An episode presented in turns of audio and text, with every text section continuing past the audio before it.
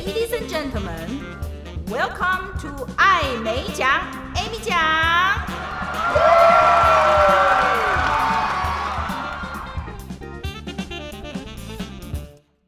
各位听众，大家好，欢迎收听艾美奖，Amy 奖。我是人称艾美奖的 Amy 奖本人，没有被口译耽误的口译员。今天邀请到一位好朋友，他是张祝平 Lily，现在是美国的职业律师。我们先请他跟大家打声招呼，然后再来介绍他精彩的故事。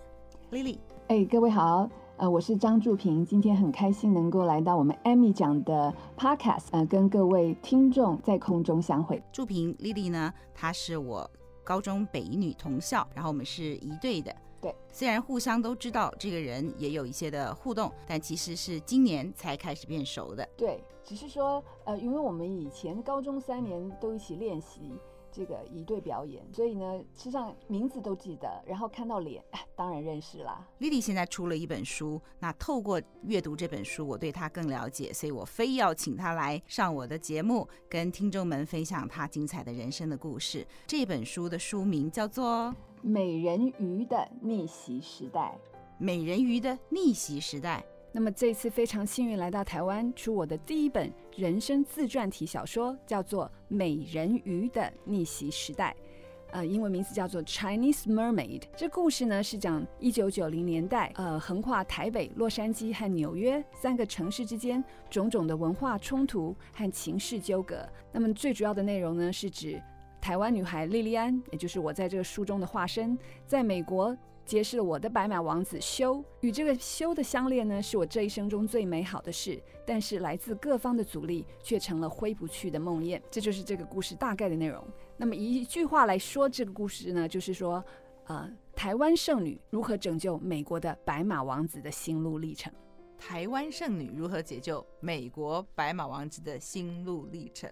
对，那最近有一部连续剧叫做《三只小猪的逆袭》，所以所以你就知道说，我这个书是经过市场调查才定名字，所以你就知道这些所谓的逆袭在这几年来是非常流行的。所以大家现在就流行逆袭就对了。那我也要来做一个节目或出个书，叫做 Amy 讲的逆袭。哎，是啊，是啊，因为这本书原来是用英文写的。英文？对，所以我觉得上你节目实在太有关联了。太厉害了吧！用英文写小说？哎，是。事实上，我也很好奇，为什么这个时候想要写书？因为这个是写你的人生故事，为什么不是更早一点呢？为什么不是更晚一点？你出书的契机，这个缘起是怎么回事？这个出书啊，实际上跟这个，呃，我一九九一年到了美国，然后那个时候有一本书非常的流行，叫做《The Joy Luck Club》喜福会。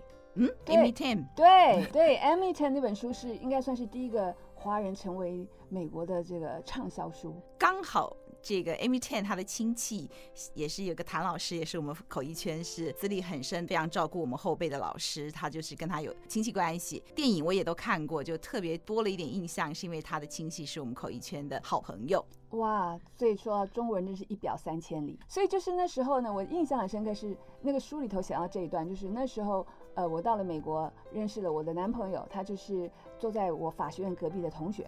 然后呢，那时候他的妈妈就是男朋友的妈妈，就是所谓的未来准婆婆吧。他那时候他就告诉我说，他为了要更了解中国文化，他就去开始阅读跟中国文化有关的书。那么这个时候，Amy Tan 的喜福会就是那个时候最受欢迎的这个谈华人文化的书。他看了之后呢，看完之后，这二手书留给我，告诉我说：“你看，他为了我去买书，了解中国文化，所以让我的那个男朋友非常感谢他。”好贴心哦！哎，对，未来的婆婆对吗？是，嗯。那好玩的是，他看了这个书之后，私下告诉我：“我发觉到你们的中国文化实在糟糕透了，所以你千万不要把我儿子拐到中国去。”哈，是这样。哎，可是好玩的是，我真的好想 OS 告诉他。我还没有去过中国，我台湾来的，所以就说到这本书，所以我那时候我还是嗯很仔细拜读了这个书，然后就得到一个感受，就是呃，第一个我不晓得你不知道 Amy Tan 的背景，他的基本上是美国土生土长嘛，所以他是英文讲的母语，对母语人士。然后他自己好像也没有记错的话，他是念了一个英国文学的博士学位，他有念、嗯、对。所以像这样的人写的英文的这个手笔，绝对笔法没问题。只是说他的内容，如果大家记着的话，他是写他母亲跟他这个就其他四个朋友打麻将这堆人的这个清末明初吧那个时代的人的故事。嗯，嗯，所以内容通常可能。就是我们觉得很遥远啦，裹小脚啦，然后重男轻女啊，会杀小女婴啊，那那一类的故事，这个在那个时候是非常受欢迎，所以就造成了一个风潮，就是说西方的人对东方的文化想到的都是裹小脚，要不然就是纳妾，要不然就是呃非法移民吧，来美国做这个从事色情行业。嗯，可是我自己作为一个算是高级知识分子，到了美国之后，我就会觉得说，哎，这个跟我生活事实上不贴近的，为什么？历史。对，也不是历史，就是它是其中的一部分，但是不是现代呃华人的生活，而是算是我们算中产阶级嘛。嗯，所以我那时候就觉得说，哎、嗯，我我要是有一天我可以来表达的话，我可能就会写现代的中国人、台湾人、东方人在美国的生活。所以说，呃，这会产生了，我就想要，如果有一天我的英文写的够好的时候，我真的很想写用英文来表达我我对这些事情的看法。用这个非母语写小说、写书，这真的是非常的难呢。所以你英文写完了？哦，英文版就是最开始前五年是写英文版，前五年哎也是花了很长的时间。对，然后呢？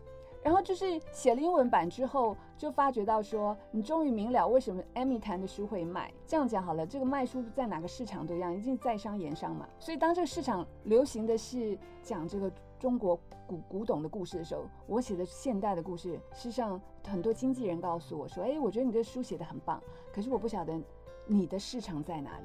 嗯、因为我们要看到的就是比较能够卖的，他想象中可以卖的，可能就是像像类似《艾米谈》这样的书。”嗯，对，所以那时候我们还还是开玩笑说：“哦，如果我是第一个跟川普睡觉的亚洲女人，这个书也会卖。”呃，不用吧？重点就是你必须要是。就是让人家觉得有卖点啊，对。那你当你是写的是中产阶级的这个华人在美国的生活的话，他就觉得说，哎，他主流的白人社会，他可能觉得市场不够大。我自己也有出过书。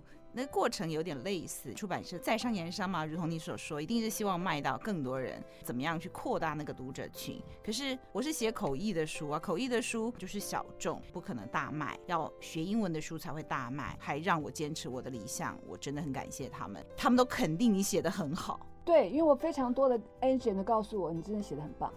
我好想看哦，你还是出好不好？是我，所以就是因为这样，所以那个时候我就在回台湾，我们记得吧？我们北女那种三十重聚，遇上了，就像跟你一样，就是呃老同学新朋友，嗯，然后就碰到其中一个同学，我就跟他也聊相同的事情，他就说：“朱平，我觉得我也很想看，可是你可不可以写中文版？因为英文版的话，对大部分人来讲，呃，可能就是看得很慢的，嗯，所以后来我就想，哎，这样也是不错，因为。”拿来练练手吧，然后我就开始写英文版、嗯、中文版、然后中文版遇到一个更妙的事情，因为中文你想是你自己的母语吧？对。但是呢，因为我已经很多年没有写这么长篇的这个中文的小说，大部分写的都是小品，你、嗯、要看到很多报章杂志，我写都是一千字之内。所以当我写写这个的时候，你的脑袋里头有的是原来英文版的内容，所以就写着写着，哎呀，竟然变成了翻译文学。翻译。就变翻译文学，嗯，因为你你用你看着英文版，然后在那边打字写中文啊，嗯，对，所以我这个朋友有让他先看过稿子，他就告诉我，朱平，你这样不行，因为真的看起来就很像在念看翻译文学。所以像我们在教笔译或口译的时候，都会要请这个译者要甩开原文的影响，进入到一个概念的境界，然后用这个 target language，用你现在的这个中文去写出来。所以后来你就因为这个朋友的。建议就脱离了翻译的味道，翻译腔，用你的中文底蕴把它写成了这么棒的一个文笔这么好的书了，是吧？谢谢。但是这个呃是要再又又花了两年，又两年 哦，没关系，反正人生长得很嘛，哎，是，对不对？但是有有优点，就是说当你这样写的时候，你就开始感受到说，原先写英文版的时候用了非常多英文的典故，嗯，跟英文的这个呃谚语吧。可是你在写不写翻译文学的话，你怎么样用？你就可以用把你懂的这些中文的诗词带入，嗯，所以呢，苏东坡也可以进来了，林语堂也可以进来了，事实上会比你原先想的更贴切。嗯，对，所以说我觉得这是一个很，也是一个很大的收获。你的书里面，那包括说你是在美国当律师，真的不容易。一个非母语人士，因为不管在哪一国，你就算在台湾要当律师，也都是要非常优秀。在书上好像有提到说，一开始好像也是有一点种族歧视的待遇，跟我们讲讲你的遭遇吧。哦，是因为是这样子的，如果你要出国读书的话。你想想看，律师就是个语言的行业，是。所以如果说你从是台湾土生土长，说实话了，你觉得你会雇一个这个中文都说不好的人吗？嗯，不会吧。所以我那时候出国的时候是没有想到留在那里，嗯，只是想说你学了去学英美法，你回台湾就可以做国际事务，通常是这样比较有利。没错，这就是我的想法。可是你知道。计划都赶不上变化，嗯，所以那时候我又遇上了这个这个男主角坐我旁边，遇上他之后呢，中间当然很多这个曲折吧，所以呢，他后来呃因为我而出了重大车祸，嗯，因为我开车，他、嗯、他断了两节的这个颈椎啊，是，就那个时候在那个状况之下，我觉得我们这个孔子教教养之之没有办法让我就是一走了之。你跟孔子很熟？呃，跟孔子不熟，我就每次都说是受礼教的束缚。好，对，所以我觉得说你知道吧？这个身为君子吧，你就没有办法这样走掉，所以后来就决定要留下来。所以你就因为把男朋友载出去，然后车祸了，你就必须为他的一生负责。也不敢说一生了，但是啊，那个时那个当下你走不了。哎，感觉强真的很像小说，有没有？就是是啊，嗯，发生了什么事，所以我要为你的一生负责。啊，也不能这样讲，就说当然也是有爱，重点是有爱，当然当然，本来就是男女朋友嘛。哎，对对对，我没有伟大到说。这个怎么讲呢？就是就是牺牲自己的幸福，你要失去就有爱才会在乎啊。其实也许当然我们不能说去，嗯，车祸总是一个令人遗憾的事儿，但是这件事情反而让你们就在一块儿了吗？就结婚了吗？是吗？嗯，那时候也没有，也没有。对，那时候就是为了要活下去而已。哦，所以为了活下去的时候，呃，没结婚。我觉得这是东西文化的差别。嗯，因为那时候我曾经问过他，因为很多人如果一开始去美国。学生结束之后，呃，事实上你的身份无法转换，然后你非非常又是学文法上，你很难找到那个公司愿意帮你申请签证啊，申请绿卡。嗯嗯，理工科比较容易。对对，所以那个时候我碰到他的时候，曾经问过这个问题。那时候我先生跟我讲，他说，呃，那是男友吧？他就说，哎、嗯，我才刚认识你，所以我们可能要多多认识，再来谈这个将来。现在就是先大家先相处。对，那我那时候常心中很纳闷，哎、嗯，因为他出了这个重大车祸，然后。这个很特别，是他们的家族，他他已经成年了吧，二十几岁吧。那可是他家族就说，哎，这就是你跟你女友的事情，嗯，对，所以那没有人照顾他。然后你就要知道，在国外没钱真的是非常困难的事。然后我父母反对，嗯，这个想象起来应该会反对。对，所以我之前就告诉他，哎，这就是谎言吧。我就告诉我父母，我们已经分手了。嗯，可是他。后来真的打算分手，他又出了车祸，嗯，所以又继续骗下去，我就继续再分手，只是就是拖在美国不走，嗯，所以在这种状况之下，呃，我也没那个脸跟我妈妈借钱吧，对，所以为了这个事情，呃，在故事里面讲，虽然是后来我有也考上了律师，但是，嗯、呃，要去找律师的工作非常的困难，因为你没有身份嘛，是一个外国人呢，对，然后你最终你没有工作签证，你觉得他可以雇一个本地的？呃，律师他为什么要花那么多精力去用外国人，然后去帮你申请签证雇佣你呢？嗯，对不对？就非常困难。然后这很巧的是，结果我的男友的爸爸是一个，他当年是川普的御用律师啊，川普的御用律师。那他在上一任这个这几年有当到大官吗？哦，那么那个时候他已经过世了。哦哦哦，对对对对，不好意思，是川普。你要知道，他当年是他御用律师的时候，川普很年轻啊。川普是呃家族的这个。呃，传承下来，川普的祖父那一代就是已经是房地产大亨了。嗯，对，所以到川普的时候，二十几岁的川普就是已经是呃纽约市响当当的人物。嗯，所以我的那个男友的爸爸那个时候五十几岁，川普才二三十岁啊。OK OK，对对，可能三十，可能故事兜起来了，所以他们那个时候就有一个二三十岁年纪的差距了啊。对对对，所以川普那个时候就已经是很有钱了。所以我的男友的那个他们他他的爸爸就自己也有一也参加一个非常大的国际事务所。就那时候我男友不是。就是受伤了，没有钱了。他那时候事实上已经有，呃，律师的工作，嗯，但是还没有开始工作，他就出车祸。出了车祸，他也不能去上班，然后变得说，就家里总是要有人去赚钱的。对，所以后来我的男友的这个爸爸就跟我说，告告诉他，不是告诉我，然后就是种族歧视，他跟我不见面，告诉他男，告诉我男友说，哎，他们事务所缺一个助理，助理，对，然后跟我说。愿不愿意先去做助理？那那时候我男友是说，哎，搞不好这个做了助理之后会有机会，因为他有之前有这样的例子。这是一个知名的律师事务所，非常大，全球有上千个律师，光是纽约所我工作的地方就有四百多个。所以进去先当个助理好像也不错。哎，至少我那时候觉得经验上应该还可以。嗯，对。所以呢，长话短说，就是书上都会写啊。等我进去时才发觉到说。哦，原来他只是雇我当助理。事实上，我碰到另外一个爱尔兰籍的律师，他也是，他是呃耶鲁毕业的，我是 UCLA，嗯，我们的学位都一样。嗯，然后呢，他还没考上律师嘞，但是因为他的这个介绍他进来的呢，是另外一个合伙律师的，呃就是他跟他是有非常好的关系。嗯，他的。他是他的侄子的什什么好朋友？哎，对对对对对对对对，一表三千里。他事实上连律师都没考上，他就进来当律师。你那时候有律师对不对？对，你有律师，然后你当助理。对，然后那个人没有律师身份，还没考过就当律师，那这个原因是什么？怎么可以这样呢？就种族歧视嘛。种族歧视。他还考了三次，不好意思，我只考一次就考上了，他考了三次。哦，你怎么这么优秀啊？一次就考上了？可是就这句话，英文最喜欢讲，It's not what you do, it's who you know。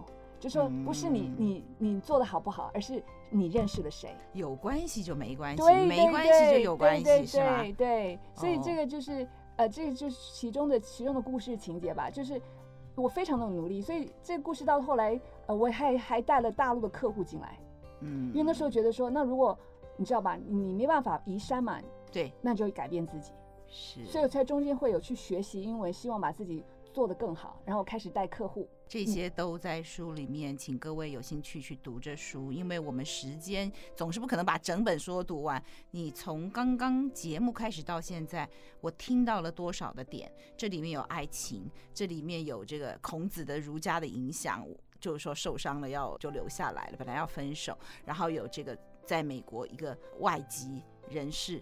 当了律师这么优秀，然后留在那个社会受到了种族歧视，还有包括还听到了川普，还听到了这个婆媳，稍微刚刚有讲到了，对不对？对，就是未来的婆婆怎么对你？哇，我我可不可以每一个点都做一集啊？Lily，你在台湾待多久啊？呃，太客气了。那只是说呢，呃，这些东西基本上，我希望各位听众如果有机会买这个书来看的话，最主要是娱乐性十足。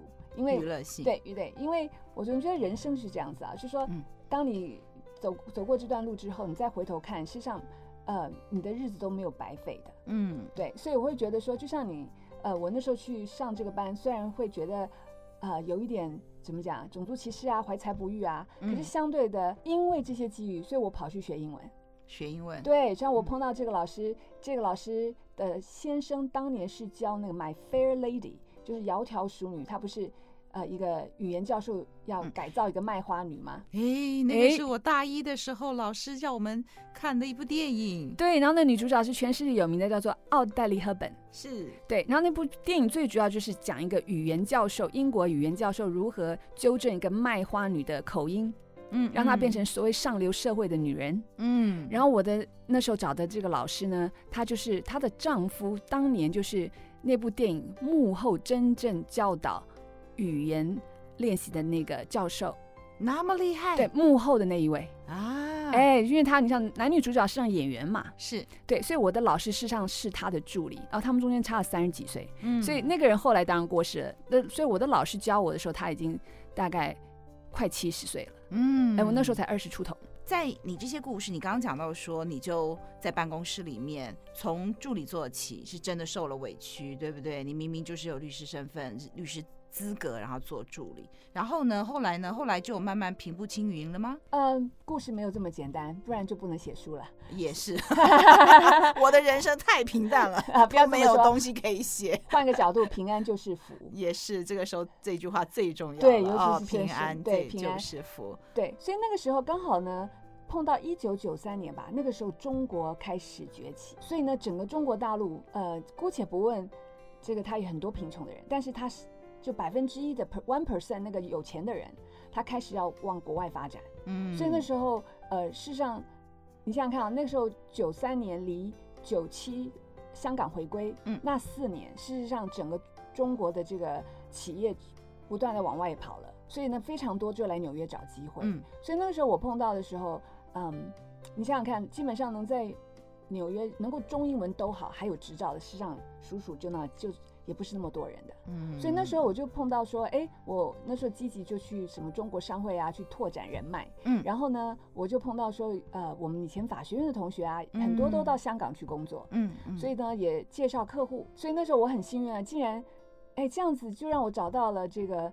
呃，签了好几个，书上只写了一个，因为后面就没再写了。嗯、呃，就签到几个从海外到他要准备到美国投资开公司的这些，就真是大腕级的企业家。嗯、然后好玩的是、嗯、，again，就是因为我是助理，嗯，我是不能留名字的，因为事务所，呃，就是你像，因为大家这样想哈，因为事务所不是要开账单吗？对，上面必须要有负责的律师。对，哎，我是助理，哎，哦，我的名字不能放在那上面。那这个功劳谁捡去了？哎，我告诉你，就那时候我变得炙手可热，因为所有的律师谁不愿意挂名字？然后他是主要收钱的人，对，就是案子是你带来的，对，功劳是那个名字是挂他的啊，不只是挂他，所有的所有的这个 bonus 就是 go straight to them，还有这种事，因为我是我只是个雇员啊。那个时候我才知道说，我那时候第一个想说，就总是要给我先生的爸爸一个机会吧。对，哇。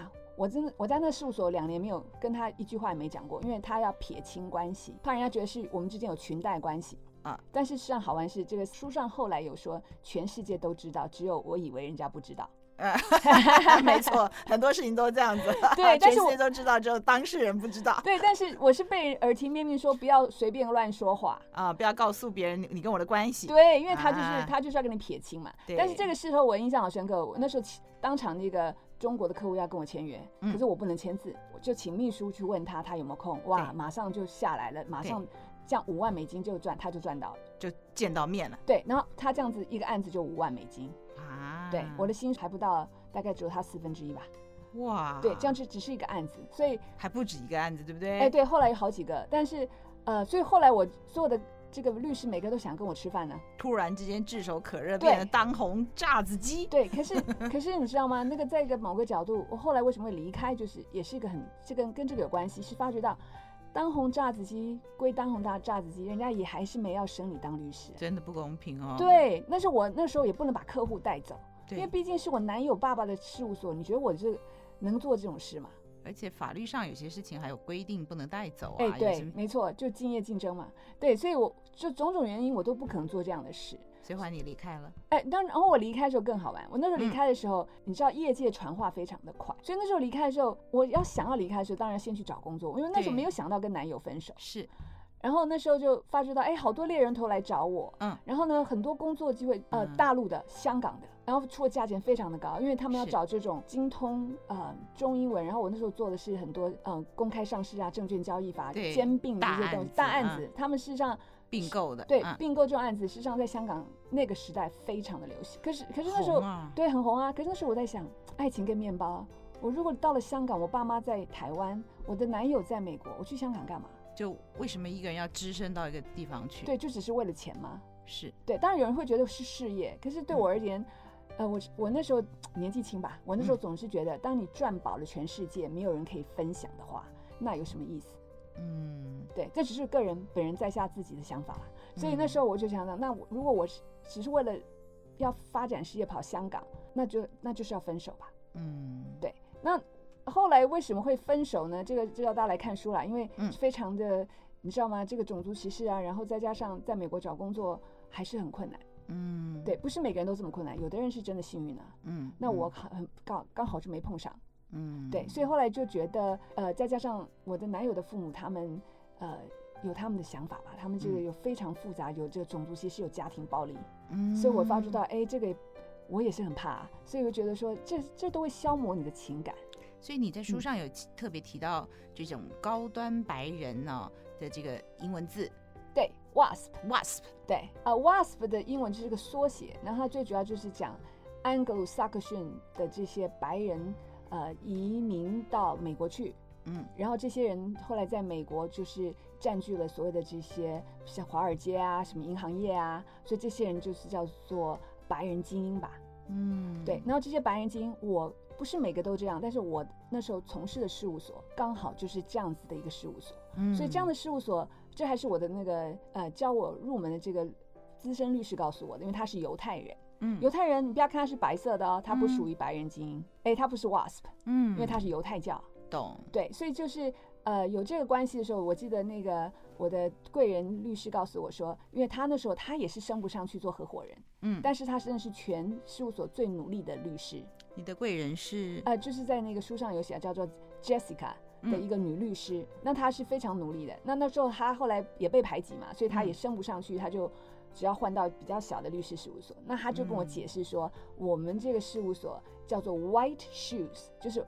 白鞋子，嗯，我想说，哎，奇怪，事务所怎么叫白鞋子呢？你没有看律师穿白鞋啊？嗯，他说不是，他说白鞋子就是指那些，呃，这些白人精，呃，他们的想法就是，就是说非我族类，其心必异，所以他会觉得说，他如果要捧人，或是他要找合伙人，他就是要找跟他一样，呃，白人吧，所以呢，跟他是同文同种嘛，所以像他，即使他这么努力，我这位贵人律师，他是犹太人，嗯，哎，所以临门一脚就被刷下来了。所以他不是 wasp，对，他不是 wasp。哎，那好玩的是 wasp 这个缩写 W A S P，我那时候英文不是那么好，还这个实际上是一个虫，叫做什么？黄蜂。黄蜂。嗯，所以就是我那时候还想说，哎，我不可能这么快变成一只。一只大黄蜂啊，嗯，然后他就说没有，嗯，这个他就把缩写告诉我，我说哦，原来是这个意思啊，嗯，对，因为我说奇怪，我怎么加入这个黄蜂集团呢？嗯嗯嗯，你不是身为黄蜂，你就别想做女王蜂，因为你知道吗？你没办法改变你的颜色，这是哦。哦，真的好辛苦哎，听起来，所以你现在写这本书的过程当中，这种。历历在目，这些事情有往事又涌上心头。嗯，你的那个书的前面的推荐序哦，有一位写到说，他每看一遍哭一遍。你写的过程有每写一段哭一段吗？所以才要写很久，因为呃，你开始的时候，你总是要消化过之后才写出来东西，才是比较有这个呃反思的。嗯，因为你当你在最生气、最愤怒的时候写出来都是比较情绪化。嗯，但当时你希望你你看到的书一定是经过消化的，嗯，那个作者消化出来的的内容，你才会觉得是比较持平的。我那时候写的时候会写这么久，连中文版也写两年啊。因为你想想看，我英文版写五年的话，我应该对这个内容了若指掌吧？对对，这本来就你的人生本来就是很清楚，但你还是花了两年。哦，哦要啊，因为你想想看，你字句要斟酌。嗯，然后再加上很多时候，呃，你要写中文就这个妙，你你要那么直白吗？这个书里面有机会提到，我对苏东坡实际上影响我很大，嗯，因为那个时候在美国有很多时候人生不顺遂嘛，嗯，然后那时候朋友就介绍我去看，我们都知道苏东坡的故事，但是我还没有仔细看的那个苏东坡的传，嗯，所以那苏东坡的传里面有一句话让我讲，非常的感受深刻，就是你想想看，苏东坡当年是这么了不起的文豪，他也是一路被贬。嗯，哎，他官运，他的官运真的不亨通。嗯，哎，可是你想想看，他是，就算他装的好了，他真的非常豁达。嗯，所以我每次想到说自己再不行，苏东坡还可以发明东坡肉嘞。所以呢，所以我就想说自己再不行，好吧，来煮个东坡肉吃吃吧。好，是。转移一下情绪，是是，你就这样想，就苏东坡能够写出千古文章嘛？所以你东坡肉做的很好，就对了。啊、没有，但吃不少 啊，吃不少。东坡肉需要技巧的哦，好，对对对。我还想说哪天去你们家蹭个饭吃，oh, no, no, 我要指名东坡肉。没有，我是我是去餐厅点不少东坡肉。哎，各位听众啊，不好意思，你们看不到我们的这个现场，我们是声音，我们是播客。其实我一边听的眼泪就是要流下来，因为这里面。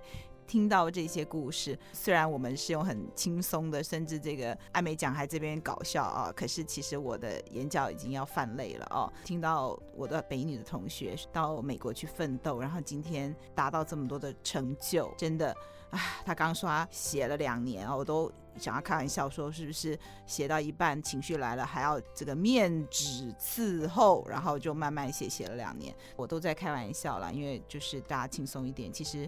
这里面有好多的故事值得我们看。你你是说先写英文版嘛？哦，对。那写英文版这个过程，你也许我们听众也会从你的故事里面学到怎么样去为自己奋斗，为自己精进我们的英文哦。所以你在写书之前，你做了什么努力，然后让你的写作这么强大？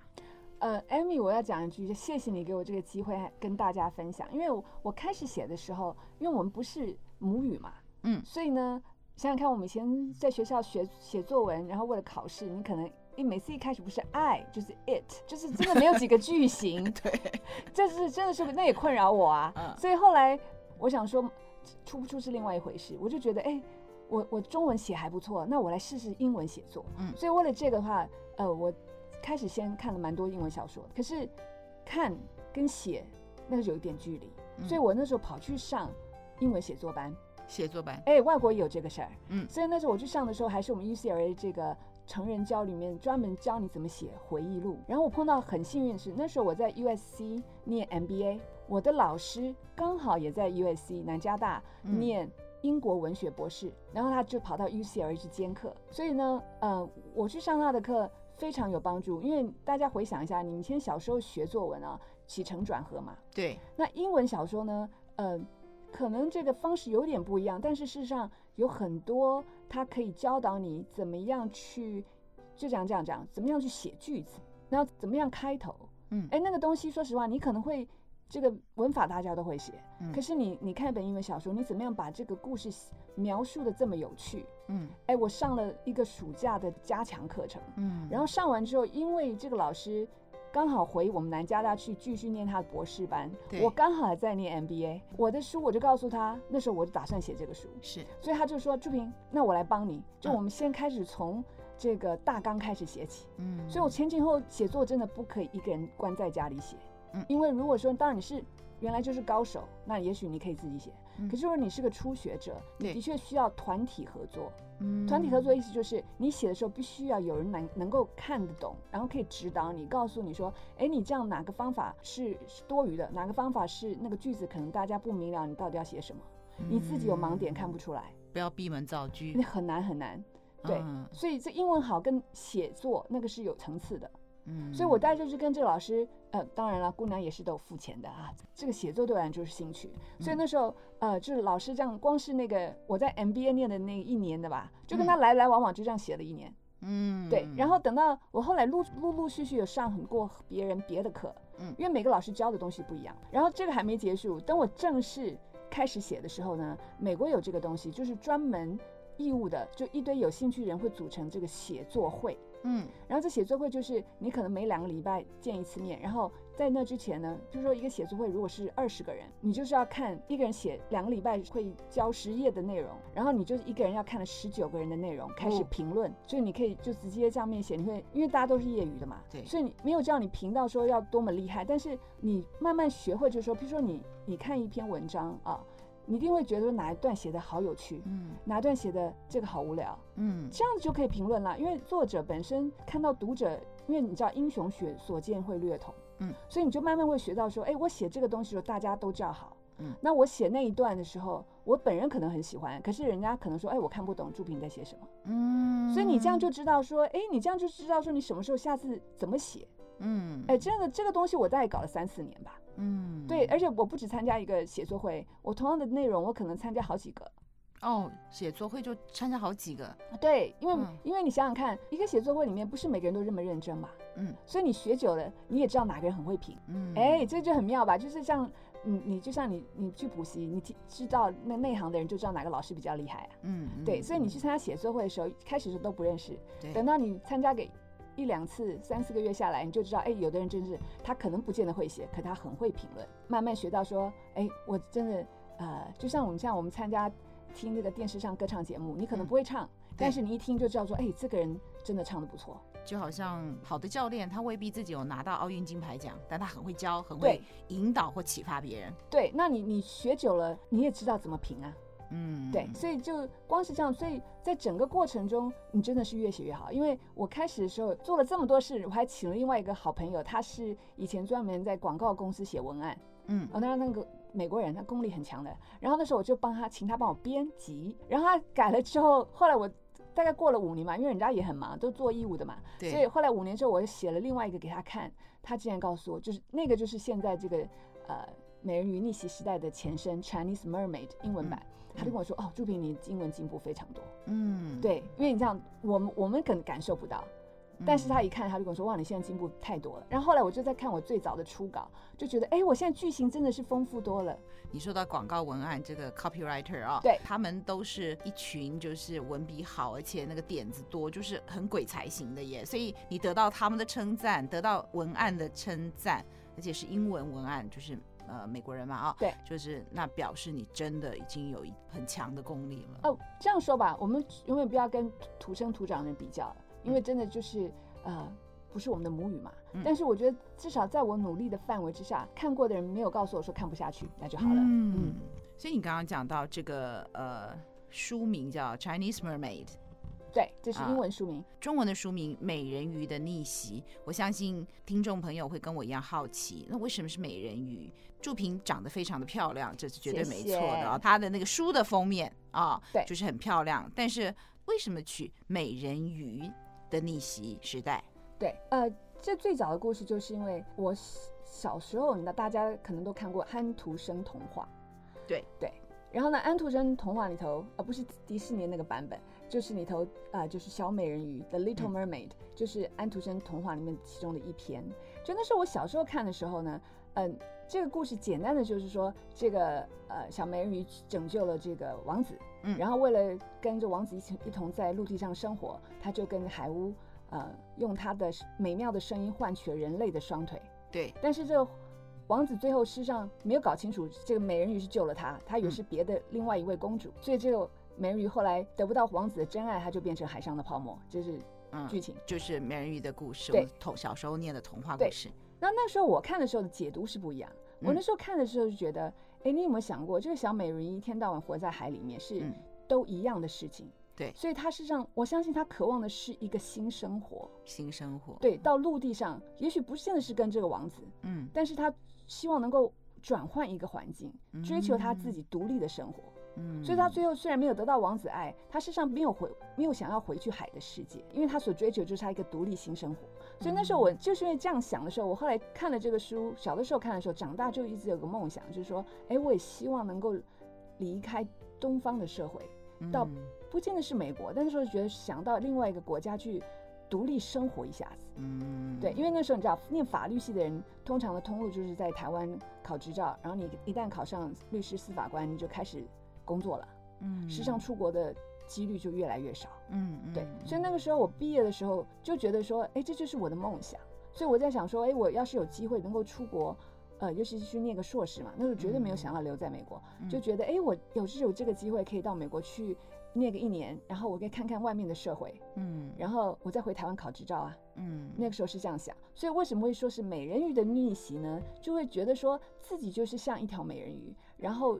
小美人鱼能够到一个新的国家，换一个新生活。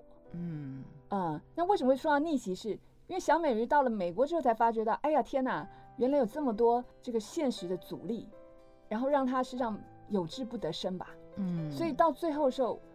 我是觉得人生真的应该，因为好莱坞的对我也很受受很大好莱坞文化的影响吧。嗯、我们都希望有个 happy ending。happy ending。对，所以一定要有个快乐的结局。这这怎么快乐的起来呢？那我就在想，哎，那我要对我面对的这些困境，要怎么样的能够反败为胜？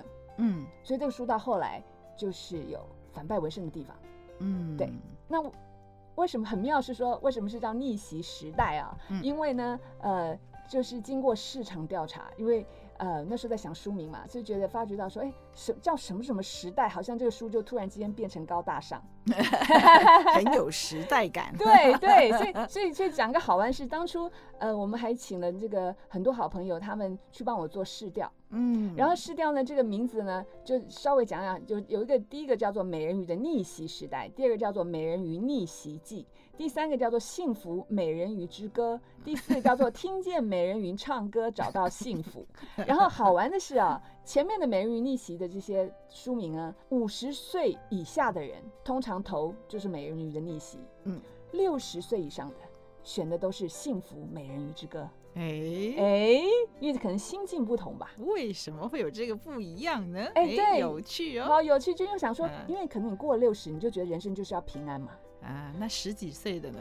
哎，那十几岁的就喜欢逆袭啊。嗯，所以你看，你说想要前面讲那个三只小猪，它的主要的这个呃观众一定是二三十岁的人在看嘛。嗯，对不对？我还没看到什么报道，也许是没有没有。通常的现在的电视剧主要的观众都是在那个二三十岁那个年龄层。嗯，呃，不太嗯，没人在乎六十岁在想什么。